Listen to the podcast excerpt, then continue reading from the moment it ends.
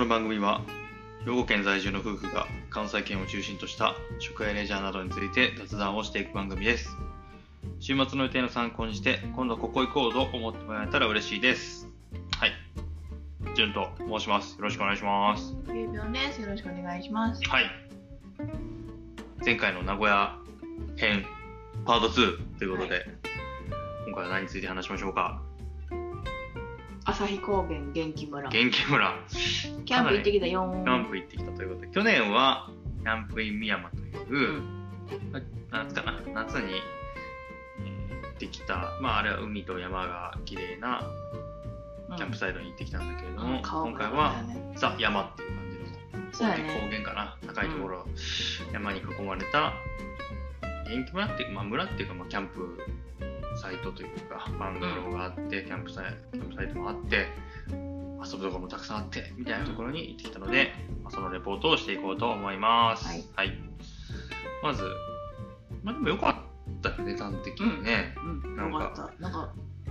揃ってた。うい ん。ろいろ揃ってた。そうね、いろいろそうってバランスよかったよね、なんかね。うん、なんかそこだけで完結する。ねそこだけで完結する。あ、確かに。。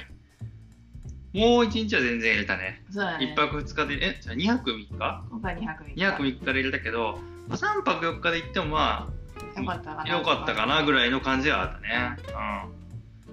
うん。今回は、えーっと、まあ、レゴランドが前乗りで行って、まあ、その流れで、キャンプにうん。行きまして、うんで2泊、まあ、友達と泊まってきましてという感じで、えー過ごしました、ううん。ん、まあねバーベキューもできたし、あ天気が悪かったから星が見れなかったのはちょっと残念だったそうだがね。山の中だからねうん。本当綺麗なんだろうけど。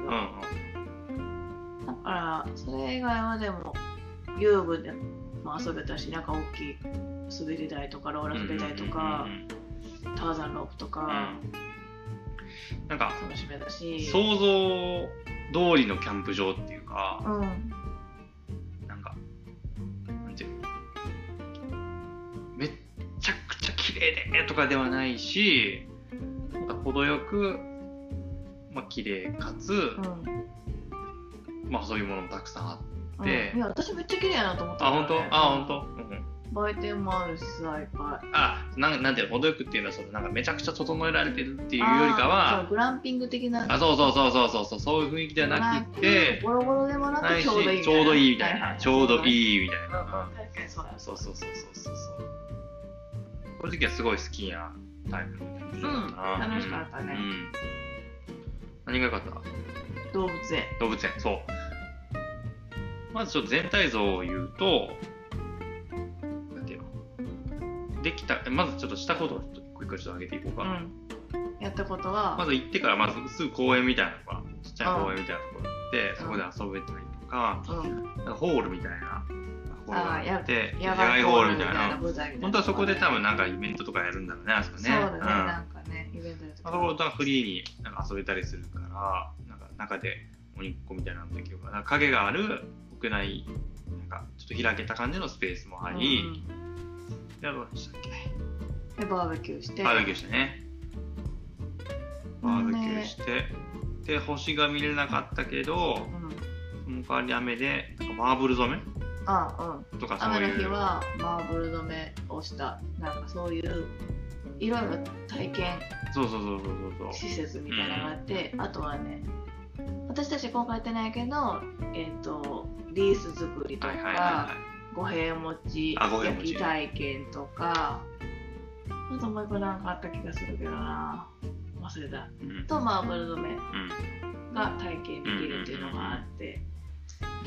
どれも多分1個一回30分程度って書いてあった気がするけど、うん雨だったけど、まあそれも遊べたし、あとはねあの場内散策もしたね。場内散うん。策かなり広かったから、そうだね散歩もしたしなんかディスクちょっとちっちゃデいィスクゴルフみたいなのがあったああったりねして。ディスクゴルフあったねそうそうそうそう。あとはね、えっ、と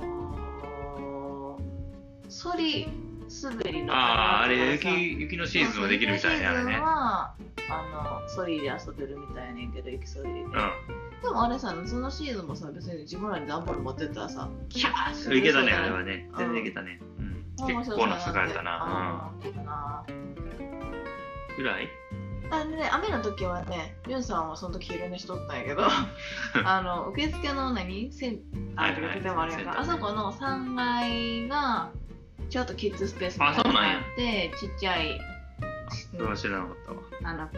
遊び場があって、ジャングルジムじゃなきゃなんか遊具あ、そうなんや。あの建物の中にあった。建物の中にあって、で、1階は1階で、なんかミニシアターみたいなんで、宇宙の不思議なのとか、あとはね、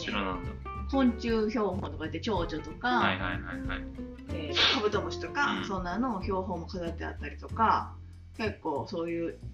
自然のに関しての展示みたいなもあったそうなんそこからそこも結構面白かったし、あとあれやねメインの2つはやっぱり動物との触れ合いだったかなそうで最終日に動物との触れ合いで、うんヤギ見たりうさぎ見たり、ね、ウサギ触ったり馬に餌あげたりとかね、うん、餌やり体験っていうのがあってそう牧場が空いてる日はやってないけど牧場がお休みの日はむしゃむしゃタイムっていうのをやってるらしくて、そのいたね牛牛に牛がむしゃむしゃするって、ね、そう牛さんに牧草をあげて、うん、触れ合える、うんうん、触ったりちょっとブラシで毛とかしてあげたりみたいなね、だから牛舎に行ってすごい感じよかったよねなんかね、まあ、触っていいよみたいな感じでしてくれて。で今のシーズンちょっと春やから講師さんもいて可愛かったね、うん、いっぱい飲んでるところも見えて可愛かったね、うん、なんかいろいろ言ったけどね、もうすごい盛りだくさんな感じだったよね。いろいろできる、ね、確かに、なんか本当はジャブジャブ池とかそういうのがあったりするから行けなかったけど、夏行ったらそれはそれで楽しかった。その新緑の季節も楽しめて、雪のシーズンも楽しめてっていう感じで、,、いつ行っても楽しめそう楽しそうであるね。うん。ちょっと冷暖房設備も、まあ、今回はまた私のファミリーロッジに泊まったんやけど、ね、まあ、大体的にそうね、設備が整ったし、暖房とか。バンガローもあったし、バーベキュー場が近くにあったりとかするし。でね、人数もね、なんかちょっと多いし、えっ、ー、と、そうね、テントサイトとか、テントサイトもあるし、羊屋敷ね。あ、そう、最大、だから20人ぐらい。20人以上の、なんか超。なんかお屋敷があるんだそうそうそうそう。寿司屋敷って昔ながらそうそうそう。1泊5万円のね、寿司屋敷。20人で泊まったら、まあまあまあ、全然ね、安いよね。超でかかったあれ。中にいろりがあるからね。そうそうそう。泊まってみたかったそう、あれ泊まってみたかったね。ちょっと人数的にきつかったね。リベンジしてもいいぐらいの。あ関西から少々ちょっと遠いと、遠いね。遠いは遠いね。割り。 3時間半ぐらいかな。 3時間半携帯もちょっとまあ、ちょっと星見なかったのと、まあ、ちょっと夏の利用をちょっともうちょっとしたかったなっていうのがあるかな。うん、で、まあでも、個人的にまあそのやることもいっぱいあったし、なんか良かったなと思ったのは、そのアクセス的になんかあんまりあちこち歩かなくていいというか、うん、あのその建物がきらめき館っていうのと元気館っていうのと、コッキーハウスっていうのとがあって、うんメインで使う建物が結構密集してたからあ確かになんか受付とそのご飯食べるところとそのさっきの体験,、まあ、体験施設が全部近くにあったからあんまりどこもかしくも行かなくてよくて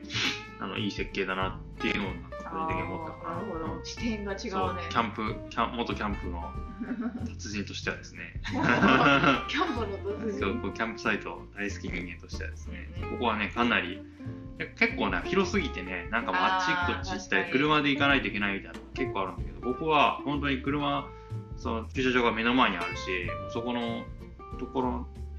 メインのところだけでほぼ完結するから便利だったよ、うん、車全然動かさないかと思いや全然動かさず行けた時にさえなんかコテージの横に車つけないとかちょっと見たいかなと思ったけど、ね、あまあまあ歩け全然歩ける距離だったしね駐車場からね、そうそうそうそうでまあ広いところそれこそ卒業式とかちょっと離れたところはまた別で専用のね駐車場もちゃんと用意しちゃったりとかだったみたいやから、うん、ちゃんと考えられてるなっていうふうに思ったね、うん、そうですうんまあぜひねなんか元気村っていっぱいあるからちょっとあれやけど旭高原元気村で、うん、豊田市です豊田市ねはいトヨタ車ばっかりしちゃった わトヨタとダイハツの車が8 8.5割ぐらいだったわそうだね外車あんま見なかったね会社はないねうん日産がちょっとたまにいるぐらいでほとんどトヨタ車やったわさすがそうだねこれがトヨタ王国かと思ったよ全然 別や けどあとはねあの負けで五平餅を食べたりとかしたんでトヨタあれトヨタ市のあれあれな持ち物ってことあ五平餅ってえだからあ郷ま土あ郷ー、愛知県じゃないだって味噌文化の局局地みたいなあれやったねあれめっちゃ美味しかったわ五平餅というねこれは元気なからちょっと行ったところにうん五平餅っていうとこおへん持ちろ屋っていうさ食べんれるところがあってなんて名前だっけなルールート五平ルート五平みたいなそうそうそうそうあれすっごい美味しかった俺美味しかったね1本250円1本250円でまあその